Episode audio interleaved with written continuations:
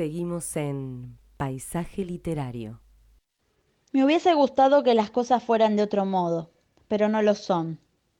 Verlo, querer ver la verdad, con la menor cantidad de velos posibles, me fuerza a tomar decisiones una y otra vez. No está mal. Cuando te das cuenta que esas señales de las que la gente habla es simplemente lo real, entendés tu elección como una nueva oportunidad. No me quiero quedar regando semillas que no van a germinar porque no están plantadas. No todo depende de mí.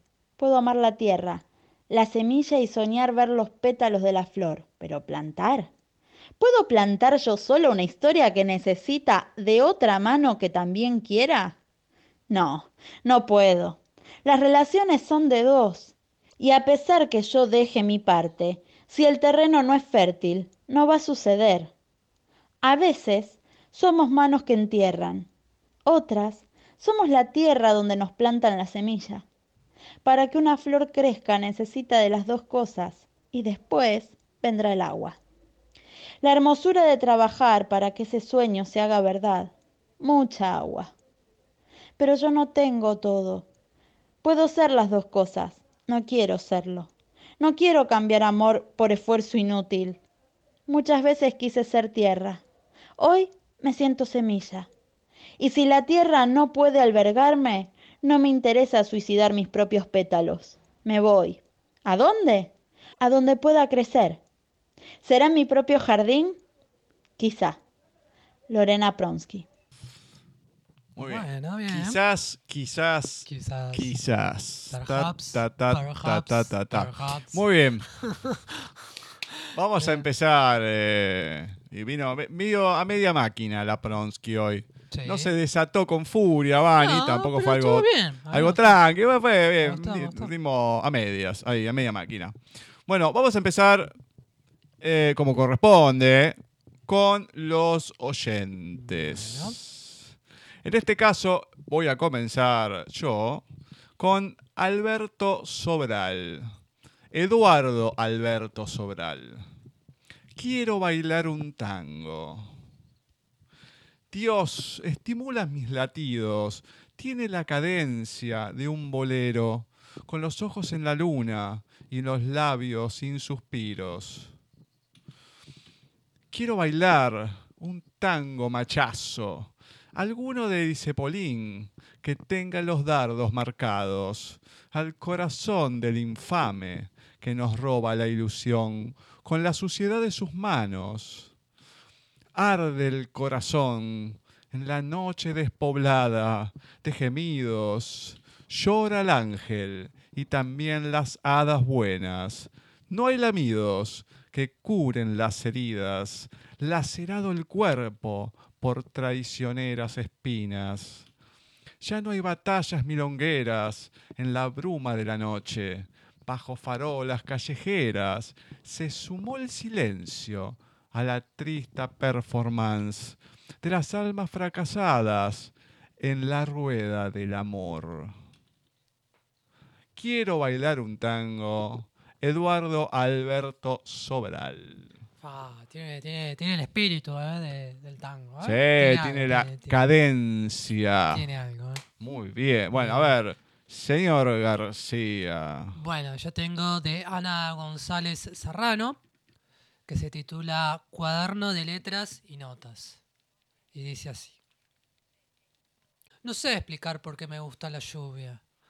Pasear mientras caen las primeras gotas, sintiendo su tacto suave, frío, como un primer beso de esos que se te paran de golpe el corazón y el tiempo. Observo cómo el suelo empieza a marcar el compás de esa melodía inacabada, de esas palabras que no te atreves a decir por no romper el instante en que querías vivir para siempre. La lluvia sigue su curso. Camino, viendo reflejado el cielo en donde me llevaste sin pretenderlo, al rozar mis labios.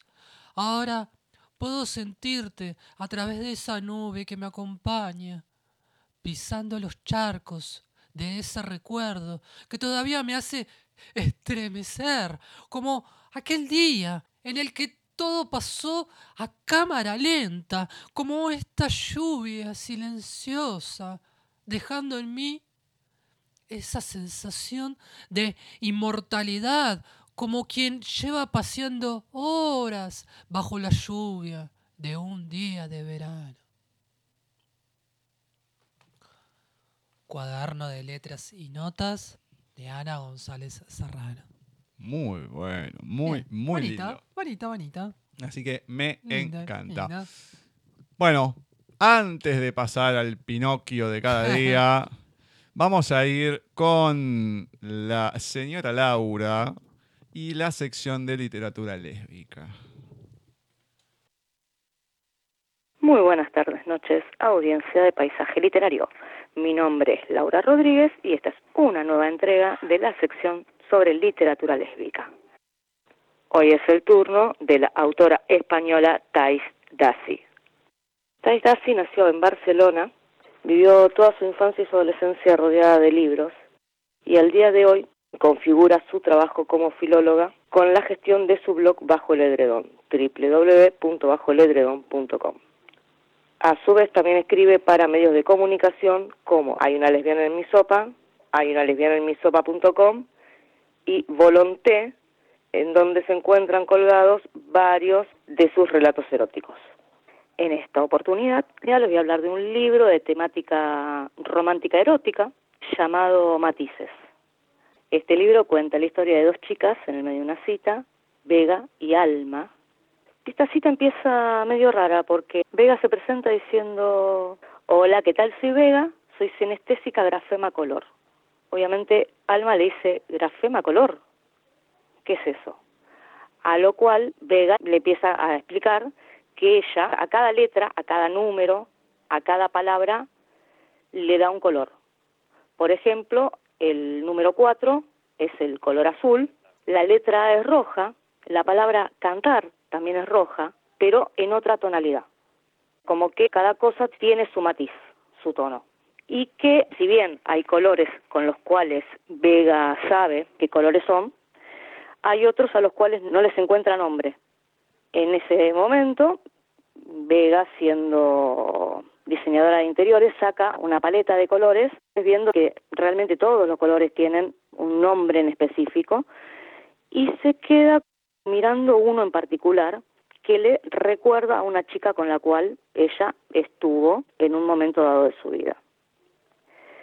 A Alma le entra la curiosidad de saber las aventuras amorosas de Vega y es de ahí que Vega le empieza a contar todas las distintas personas con las cuales ha estado y los colores que han significado cada una para ella. Tengo que hacer alusión a una parte del libro en particular, no voy a decir qué parte es, pero no puedo creer que Thais haya hecho en un capítulo alusión a un fic de Shinsei. Thais, ¿jugamos al escondite? ¿En el manantial? Eh, sinceramente me he reído mucho habiéndolo leído y sabiendo a qué hacía alusión la escritora. Me he reído mucho con esa parte y me ha traído recuerdos también. Es más, creo que es la primera vez desde que empecé con esta sección que leo en un libro que hacen alusión a un fic o a un libro de otra autora. Matices es un libro de lectura ágil, entretenido. En lo personal a mí me gustó muchísimo, de hecho lo leí en un par de horas nada más. Bueno, este libro se llama Matices, es de la autora española Thais Dassi y podrán adquirirlo en la web de la editorial, Les Editorial, www.leseditorial.com. Si vivís en Madrid y querés conocer a la autora, el día 28 de septiembre, en el marco del décimo aniversario de la revista Mirales, estarán firmando sus libros las autoras Thais Dassi, con matices, Fanny Álvarez, nivel 10, y Teresa Gisbert, cuyo relato fue el ganador del primer premio Misteria. Este evento se llevará a cabo en el Hotel Oscar, ubicado en la Plaza Pedro Cerolo, en Madrid. Si bien la entrada al evento es gratuita, para conseguir la invitación deben ingresar en la página de la revista Mirales, www.mirales.es. En el apartado Ven a festejar nuestros 10 años. A su vez, en dicho evento, todos los libros de la colección del S Editorial estarán con un 5% de descuento y los que adquieran los libros dentro del evento entrarán en un concurso por otro libro más. Si quieren saber más sobre la editorial pueden entrar en www.leseditorial.com y si quieren saber más sobre la autora, Thais Dassi, pueden entrar en su blog www.bajoeledredon.com. Esto ha sido todo por hoy. Nos estaremos escuchando en la próxima entrega de la columna de literatura lésbica. Muchas gracias. Muy bien, muy, muy bien. Esperemos que eh, la gente ahí de, de Madrid o las cercanías, ¿no? De lo que es España, pueda asistir al evento. Y obviamente que lo puedan comentar. ¿Por Sí, qué no, claro, no? Claro, claro, obvio. Muy bien, perfecto. Le mandamos un saludo a, a Laura ahí que nos está escuchando. Así que esperamos que siga la sección de literatura lésbica y también ella, ¿no? Eh, pretende que siga para que le sigan mandando los libros, los pueda leer y comentar. Así que es una cuestión mutua. Esperemos que siga, siga viendo este tipo de, de cuestiones en paisaje. Que no haya más cosas, porque si no cada vez nos queda menos tiempo, ¿no? Claramente. Ya hemos tenido la locura de meter media hora más y así nos ha ido. Así que no nos vamos a correr de las dos horas. Muy bien, señor García, ahora sí, el Pinocchio del día. Bueno, eh, estamos en el capítulo número 25. Recordemos que los anteriores capítulos, alguna de las cuestiones que pasó fue que eh, eh, en apariencia el hada que le acompañaba a Pinocho muere repentinamente, no se sabe por qué razón. Pinocho se va de ahí a bordo de una paloma, encuentra a su padre en el mar, en, una barca del mar. Pinocho a la lejanía, Pinocho va a rescatarlo, se mete al agua a rescatar a su padre. En el camino se encuentra con, con un animal acuático, no recuerdo cuál, que lo lleva a una isla, que es la isla de las abejas industriosas. En esa isla encuentra muchas personas que trabajan, Pinocho interactúa con ellas, hasta que llega un punto en que se encuentra con una mujer que lleva cántaros de agua, Pinocho la decide ayudar y encuentra que en esa mujer hay una similitud con el hada. Y ahí termina el capítulo número 24. Y ahora vamos con el capítulo número 25, que se titula Pinocho promete al hada ser bueno y estudiar. De las aventuras de Pinocho de Carlo Collodi. Al principio, la mujercita negaba que fuese el hada de los cabellos azules, pero después, viéndose descubierta y no queriendo continuar más tiempo la comedia, terminó por darse a conocer y dijo a Pinocho, Vibrón de muñeco, ¿cómo has podido acertar que era yo? Es por lo mucho que te quiero. ¿Te acordabas de mí? Me dejaste siendo niña y ahora me encuentras hecha una mujer. Tanto que pudieras servirte de mamá. Y yo me alegro mucho, pero en vez de hermanita, te llamaré mamá. Hace tanto tiempo que deseaba tener una mamá como los demás niños. La tendrías si sabes merecerlo. ¿De veras? ¿Qué puedo hacer para merecerlo? Una cosa facilísima, acostumbrarte a ser un niño bueno. ¿Es que no lo soy? No, no lo eres. Los niños buenos son obedientes. Pero tú... Yo no obedezco nunca. Los muchachos buenos tienen amor al estudio y al trabajo. Pero tú... Yo en cambio estoy todo el año hecho un holgazán y un bobabundo. Los niños buenos dicen siempre la verdad. Y yo digo mentiras. Los niños buenos van con gusto a la escuela. Y a mí la escuela me da dolor de cabeza. Pero de hoy en adelante quiero cambiar de vida. ¿Me lo prometes de verdad? Lo prometo. Quiero ser muy bueno y quiero ser el consuelo de mi papá. ¿Dónde estará a estas horas mi pobre papá? No lo sé. ¿Tendré aún la suerte de volver a verle y abrazarle? Creo que sí, pero no estoy segura. Tal contento causó a Pinocho esta respuesta que tomó las manos del hada y comenzó a besarla entusiasmado. Después levantó la cabeza y mirándola cariñosamente preguntó Dime, mamita, ¿verdad que no te habías muerto? Por lo visto, respondió el hada sonriendo. Si supieras qué dolor tan grande sentí al leer aquí yace. Ya lo sé, y por eso te he perdonado. La sinceridad de tu dolor me hizo conocer que tenías buen corazón. Y cuando un niño tiene buen corazón, se puede esperar algo de él, aunque sea un poco travieso y revoltoso. Es decir, se puede esperar que vuelva al buen camino. Por eso he venido a buscarte hasta aquí. Yo seré tu mamá. ¡Oh, qué bien! gritó Pinocho saltando de alegría. Tú me obedecerás y harás siempre lo que te diga. Todo, todo, todo. y muy contento. Desde mañana irás a la escuela, continuó el hada. Pinocho se puso un poco menos alegre. Después escogerás el oficio que te parezca. Pinocho se puso serio. ¿Qué murmuras entre dientes? Preguntó el hada con acento de disgusto. Decía, balbuceó el muñeco a media voz, que ahora ya me parece algo tarde para ir a la escuela. No, señor, para instruirse y aprender nunca es tarde. Pero yo no quiero aprender ningún oficio. ¿Por qué? Porque eh, eh, el trabajo cansa mucho. Hijo mío, dijo el hada, los que piensan de ese modo acaban siempre en la cárcel o en el hospital. Todo hombre, nazca pobre o nazca rico, está obligado en este mundo a hacer algo, a tener una ocupación, a trabajar.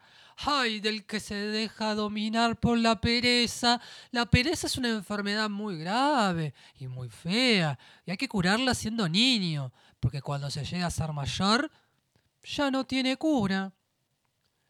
Estas palabras causaron gran impresión en Pinocho, que levantando vivamente la cabeza, dijo al hada, Yo estudiaré, trabajaré y haré todo lo que me digas, porque te quiero mucho y porque tú tienes que ser siempre mi mamá. Y ahí termina el capítulo número 25.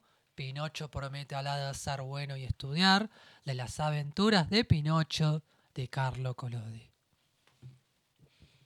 Muy bien, muy bien. Volvió hada. Volvió hada. Que no se, no, se, no se sabe el por qué hizo lo que hizo de la muerte, honestamente. Y para darle una lección, seguramente. Sí, un poco fuerte, ¿no? Pero bueno. Diciendo, ah, sí. Ahora vas a ver, ahora vas a tener que laburar. bueno, sí, en el sentido capaz que le fun- funcionó, pero, pero bueno, igual para mí es un poco fuerte. Fingir la muerte. Ahora, qué raro. Goro, un hada y, y elijo un, un muñeco de madera. La verdad que Sí, que el hada eh, pasa a si, hay, ser, si hay familias disfuncionales en la, en pasa la de historia, ser hermanita a madre, ¿viste? Que, Sí. que eso también.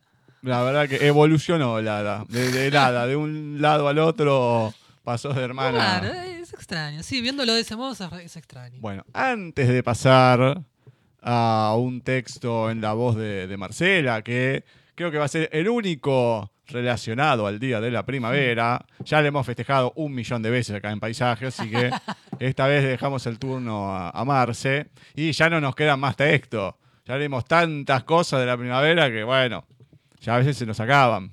Pero hoy eh, que se ha publicado en nuestra página de Wix, estamos conmemorando el nacimiento de uno de los grandes escritores españoles en este caso. Él ha nacido en la ciudad de Barcelona el 25 de septiembre de 1964. Escritor español Carlos Ruiz Zafón.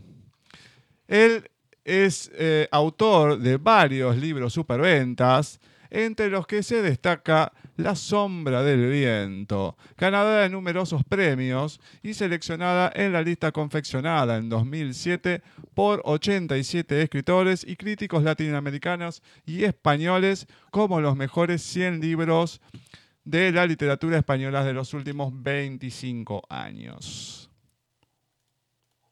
Bien. En este caso, le voy a leer un relato de su autoría de Carlos Ruiz Zafón, La mujer de vapor. Nunca se lo confesé a nadie, pero conseguí el piso de puro milagro. Laura, que tenía besar de tango, trabajaba de secretaria para el administrador de fincas del primero segundo. La conocí una noche de julio, en el que cielo ardía de vapor y desesperación. Yo dormía a la intemperie, en un banco de la plaza, cuando me despertó el roce de unos labios. ¿Necesitas un sitio para quedarte? Laura me condujo hasta el portal. El edificio era de unos mausoleos verticales que embrujan la ciudad vieja, un laberinto de gárgolas y remiendos sobre cuyo atrio se leía 1866. La seguí escaleras arriba, casi a tientas. A nuestro paso, el edificio crujía como los barcos viejos. Laura no me preguntó por nóminas ni referencias. Mejor, porque en la cárcel no te dan ni unas ni otras. El ático era del tamaño de mi celda. Una estancia suspendida en la tundra de tejados. Me lo quedo, dije. A decir verdad, después de tres años en prisión, había perdido el sentido del olfato y lo de las voces que transpiraban por los muros no eran novedad. Laura subía casi todas las noches. Su piel fría y su aliento de niebla era lo único que no quemaba de aquel verano infernal. Al amanecer, Laura se perdía escaleras abajo, en silencio. Durante el día yo aprovechaba para dormitar. Los vecinos de la escalera tenían esa amabilidad mansa que confiere la miseria. Conté seis familias, todas con niños y viejos que olían a hollín y tierra removida. Mi favorito era don Florián, que vivía justo debajo y pintaba muñecas por encargo. Pasé semanas sin salir del edificio. Las arañas trazaban arabescos en mi puerta. Doña Luisa, la del tercero, siempre me subía algo de comer. Don Florián me prestaba revistas viejas y me retaba a partidos de dominó. Los críos de la escalera me invitaban a jugar al escondite. Por primera vez en mi vida me sentía bienvenido, casi querido. A medianoche, Laura traía sus 19 años envueltos en seda blanca y se dejaba hacer como si fuera la última vez. La amaba hasta el alba, saciándome en su cuerpo de cuanto la vida me había robado. Luego yo soñaba en blanco y en negro, como los perros y los malditos. Incluso a los despojos de la vida como yo se les concede un asomo de felicidad en este mundo. Aquel verano fue el mío. Cuando llegaron los del ayuntamiento a finales de agosto, los tomé por policías.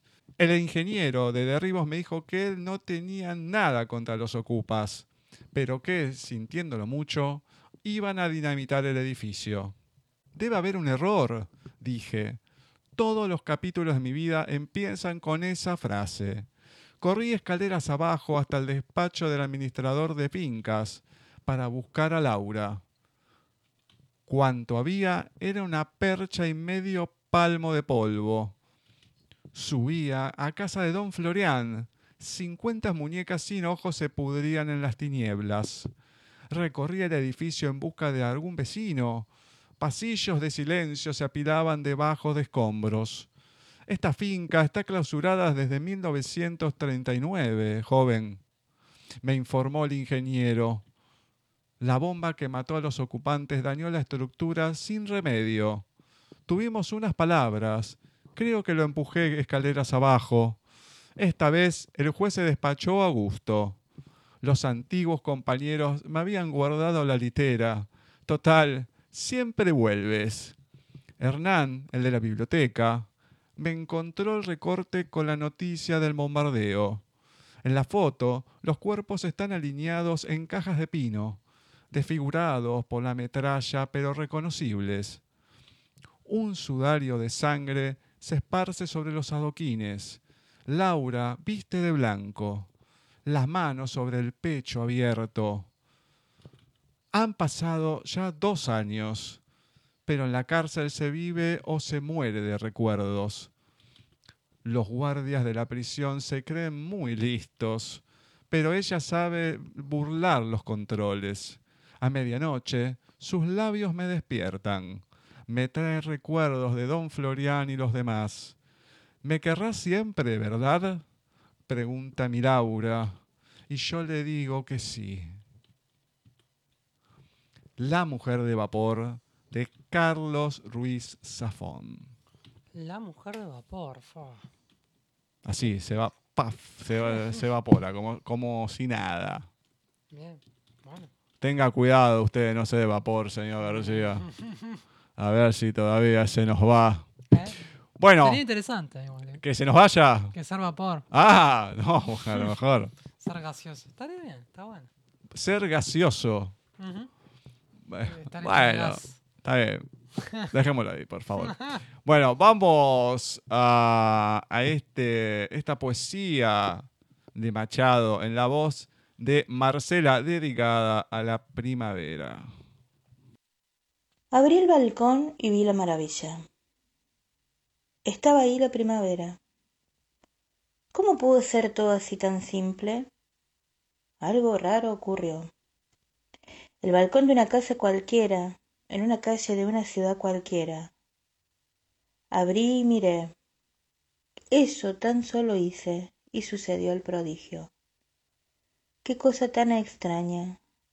Mi casa era un palacio, yo era el rey de la vida. El balcón daba septiembre a un día de jilgueros. Eloy Sánchez Rosillo. Yo tengo, tengo un problema con, ¿Por qué? con Marce. ¿Cuál es el problema? Porque siempre digo algo que no es. Claro, ten- estaba el de Machado, Mm. pero. Porque le grabó dos de la primavera. Pero como el primero decía en abril y qué sé yo, en el otro hemisferio, obviamente, o en marzo, es otra fecha. Y este no tenía, digo, "Ah, vamos a poner este que es diferente. Por lo menos no recuerdo haberlo escuchado acá en el programa. Pero mil perdones. El de Machado lo pasaremos en otro momento. Bueno, señor García, todo suyo. Bueno, no sé qué será de este, este cuento, honestamente. Pero ya como que estoy como releyendo rápidamente y es como... mm. Se titula eh, Los unicornios. De Julio Torri. Es un breve cuento. Y dice así. Creer que todas las especies animales sobrevivieron al diluvio es una tesis que ningún naturalista serio sostiene ya. Muchas perecieron, la de los unicornios entre otras. Poseían un hermoso cuerno de marfil en la frente y se humillaban ante las doncellas. Ahora bien, en el arca, triste es decirlo, no había una sola doncella. Las mujeres de Noé y de sus tres hijos estaban lejos de serlo. Así que el arca no debió de seducir grandemente al unicornio. Además, Noé era un genio y como tal limitado y lleno de prejuicios. En lo mínimo se desveló por hacer llevadera la estancia de una especie elegante. Hay que imaginárnoslo como fue realmente, como un hombre de negocios de nuestros días, enérgico, grosero, con excelentes cualidades de carácter en det- detrimento de la sensibilidad y la inteligencia. ¿Qué significaban para él los unicornios? ¿Qué valen a los ojos del gerente de una factoría yanqui los amores de un poeta vagabundo? No poseía siquiera el patriarca esa curiosidad científica pura que se sustituye a veces al sentido de la belleza. Y el arca era bastante pequeña y encerraba un número crecidísimo de animales limpios e inmundos. El mal olor fue in- intolerable. Con su silencio a este respecto, el Génesis revela una delicadeza que no se prodiga, por cierto, en otros pasajes del Pentateuco. Los unicornios, antes de que consistir en una turbia promiscuidad indispensable a la perpetuación de su especie, optaron por morir, al igual que las sirenas, los grifos y una variedad de dragones de cuya existencia nos conserva irrecusable testimonio la cerámica china. Se negaron a entrar en el arca. Con gallardía prefirieron extinguirse. Sin aspavientos perecieron noblemente. Consangrémosle un minuto de silencio, ya que los modernos de nada respetable disponemos fuera de nuestro silencio. Los unicornios de Julio Torri. Muy bien. Pensé que iba a pasar de algo de Silvio Rodríguez, el unicornio azul. Vos sabés que yo siento que lo hemos leído, no sé por qué. En todo caso, lo habrá leído. Pues yo no lo leí seguro. No sé por qué siento como. Bueno, no sé, debe ser una sensación mía. El déjà vu, señor García. El déjà vu. Eh, ya está. Muy bien. Vamos a ir con una película que hace mucho tiempo que tenemos. Pero hoy es justo su día. Bueno.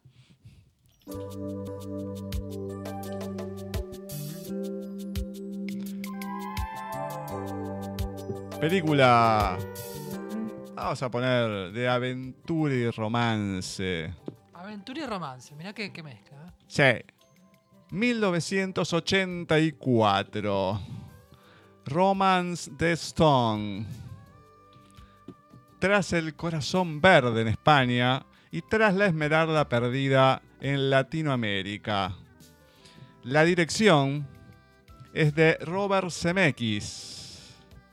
La producción de el señor que hoy está cumpliendo años junto a su mujer Catherine Zeta Jones. Michael Douglas. Es una cosa rara en el, en el cine, porque tenemos a su padre, Keith Douglas, y al hijo Michael Douglas. No sé por qué se nos mencionan de distinta manera, si es el mismo apellido. Pero en el inconsciente se los menciona así, Keith Douglas y Michael Douglas. Bueno, la música es de Alan Silvestri, que ha puesto, ha hecho la banda sonora de muchas películas conocidas. Sus protagonistas, Michael Douglas, como Jack T. Colton, Kathleen Turner, como Johan, Johan Wilder, el señor Danny DeVito, que les comento que es la semana de Danny DeVito, porque en la semana estoy viendo una película de los años 80 también, por fin me la saqué de encima. Ayer vi Dumbo y ahora otra vez lo tenemos al señor DeVito como el señor Ralph. Bueno, esta película ha lanzado, que hoy en día no se la escucha tanto, la carrera de Turner, de Kathleen Turner, y consolidó la de Michael Douglas. Había hecho algunos papeles anteriores, pero acá es cuando empieza a tener un protagonismo mayor y de ahí, bueno, películas como Wall Street, con Charlie Sheen, eh, las eh, Miami Vice, de la serie con Michael Philip Thomas, y bueno, y tantos éxitos hasta el día de hoy. Ay, ahora me sale la saga. Estas que ha hecho de Atracción Fatal. Bueno, un par de sagas así con varias. Con Demi Moore y demás. Que son más o menos nueve semanas y media. Todas, todas con él. Bueno, también ha significado el primer éxito de taquilla para CMX. Antes de Volver al Futuro de 1985. John Wilder es una escritora de novelas románticas. eh, muy afamada en todo el mundo. De hecho, ella se imagina sus propias historias como la protagonista. Y recibe un paquete de parte de su, su cuñado Eduardo, que eh, se entera por medio de este paquete que ha sido asesinado. Elaine, su hermana, llama a Joan para que vaya a Colombia con ese paquete. Hasta se sorprende, de Estados Unidos a Colombia. Una mujer que nunca ha salido de, esas zonas, de la comodidad y todo. Una Colombia en los años 80 que la ponen como un otro que un país tercermundista. Ni siquiera tercermundista. No, no, muy, muy precario todo. Recordemos que también esto lo pongo entre comillas. El Mundial de Fútbol que se iba a realizar en el año 86, en realidad se iba a hacer en Colombia. Pero se lo sacaron porque como el auspiciante principal es Adidas, hasta el día de hoy, no podían hacer un mundial en un país donde la gente no, no tenía ni para el calzado. No era comercial. Entonces empezaron a exigir algunas cosas. Tac, no las pudieron cumplir. El presidente dijo no, de ninguna manera. Y de ahí se fue a México. Dato de, color, ¿no? Bueno, la protagonista vuela a Cartagena sin saber que es un objetivo del coronel Solo. Nada que ver con Han Solo. Acá Harrison Ford no tiene nada que ver. Y está viajando en un autobús, sufre una avería y en medio de la jungla está a punto de morir a manos de Solo y es salvada por el oportunista Jack T. Colton.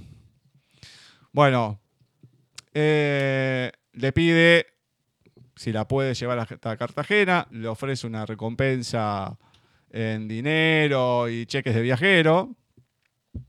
Y en medio del viaje eh, descubren que hay un mapa dentro del paquete que los va a llevar precisamente a una gema que sería este corazón verde o la esmeralda verde. Bueno, y ahí toda la trama, ¿no? En búsqueda de una, el otro, qué es lo que pasa. Y el final, que bueno, es la parte romántica de la novela y todo, que no se los voy a contar. Así que eh, véanla, es una película, un clásico de los años 80, no el más grande de todos los clásicos, pero por ser la primera película que lo catapultó al estrellato también a Michael Douglas en cierta manera, bueno, está, vale la pena eh, verla y si la vieron, bueno, volver a hacerlo. Muy bien, señor García. Ujú. Bueno. Eh, evidentemente me estaba prestando mucha atención. No, no, no, estaba chequeando en Google eh, una reseña viendo las imágenes de la película. Ah, o sea, no confía en lo que le estoy diciendo. No, quería ver la- las imágenes, verificar algunos datos del director y algunas cuestiones, pero bien, no. Ah, muchas, muchas gracias por la confianza, como siempre. La verdad, No, mientras te iba escuchando vos. Bueno, o sea, habrá que verla. no puede decir que no le tiré datos en esta película, ¿eh? Datos de todo estilo. No sé si serán de utilidad, Eh, pero datos tienen seguro ahí. Bueno, vamos con un pequeño texto. Es de un autor indio. Vamos a ver si lo pronuncio bien. se titula, el, cuen- el el texto se, se titula Las razones del niño de Rabindranath Tagore y dice así. Si quisiera, el niño podría volar ahora mismo al cielo, pero tiene sus razones para no dejarnos. Toda su felicidad consiste en descansar su cabeza en el seno de su madre. Por nada del mundo dejaría de verla. La sabiduría del niño se expresa en sutiles palabras.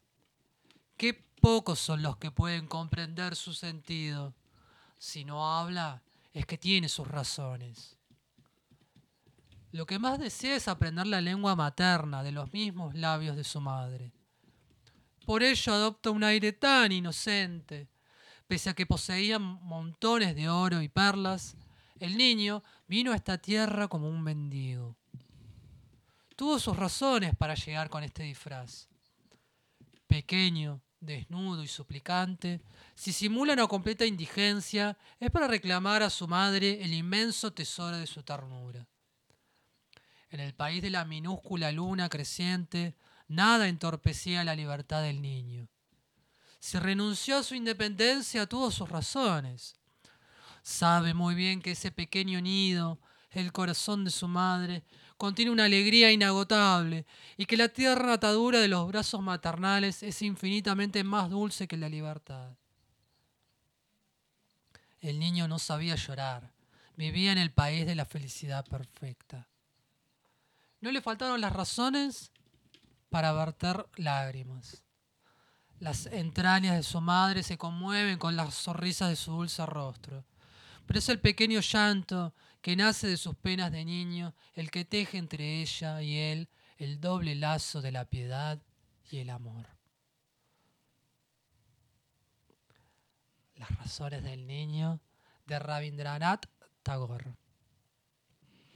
Bien, Muy bien. linda, bonita. Bueno, hablábamos un poco en la entrevista de los niños, la afectación de, la- de las tecnologías y todo, y bueno, seguimos con, lo- con los niños. Ah, Eh, ahora no me acuerdo, también había algunas coincidencias de lo que, lo que estuve diciendo de la película y todo. Bueno, más allá de Laura, que tenía en el medio, justo se viene a llamar Laura, pobrecita. Eh, pero había otras cosas, creo que en ese texto, que también se asemejaban al día de hoy. Les voy a leer, seguramente para finalizar, una poesía de un autor que estuvimos publicando el 21 de septiembre, justo el día de la primavera.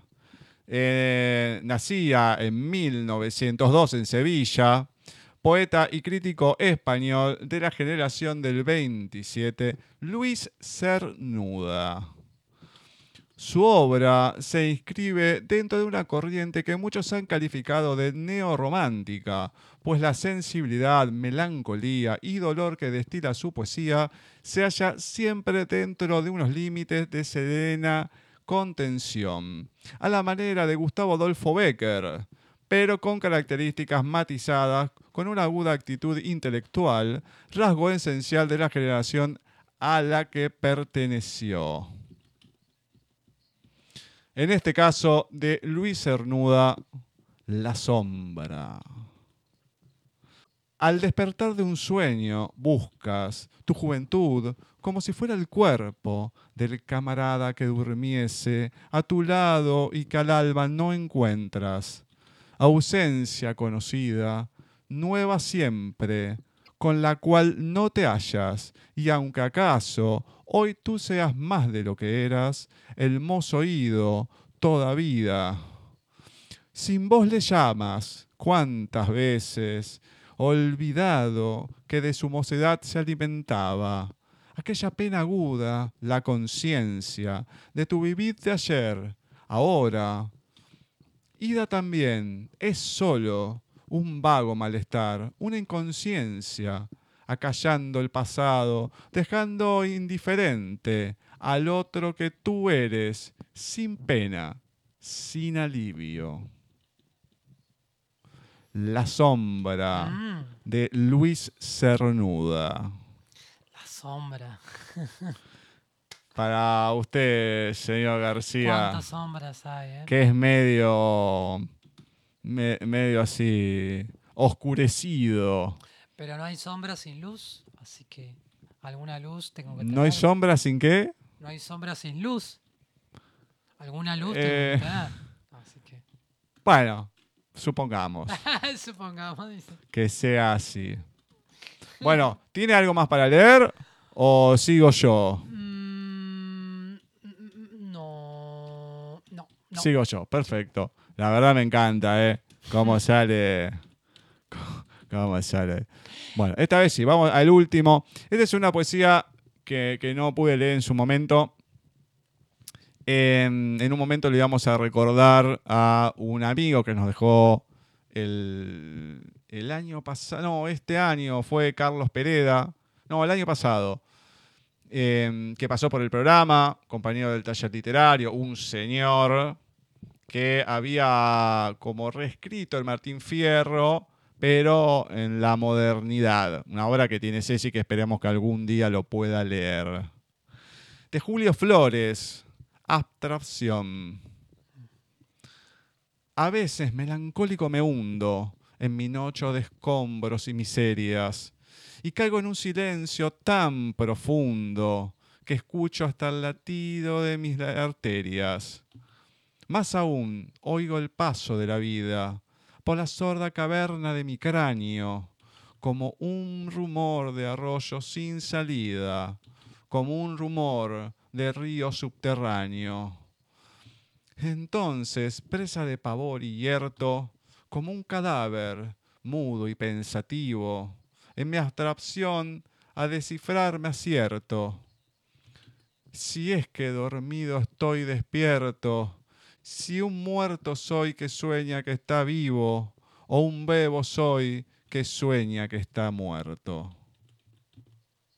Abstracción de Julio Flores.